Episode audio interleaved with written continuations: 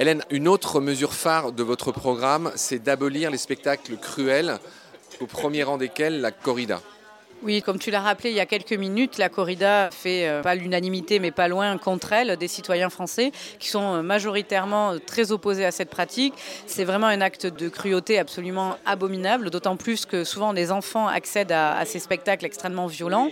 Et donc, il est absolument nécessaire de mettre fin à, ces spectacles qui ne devraient plus avoir lieu d'être en France au XXIe siècle, alors qu'on essaie de protéger les enfants de la violence, de protéger les animaux des actes de cruauté. Et ce que je voudrais dire, c'est que la corrida est en fait un acte de cruauté, un sévice grave. Et ça, c'est pas que le parti animaliste qui le dit, c'est le législateur. Parce que dans le code pénal, l'article 521 sanctionne les actes de cruauté et les sévices graves. il y a juste une dérogation par rapport au corrida. Donc c'est bien la preuve que pour le législateur lui-même, c'est en soi un acte de cruauté.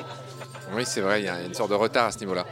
Euh, ou en tout cas de permission accordée à quelques villes hein, dans le sud de, la France. C'est interdit sur 9 dixièmes, il n'y a qu'un dixième du territoire où c'est autorisé.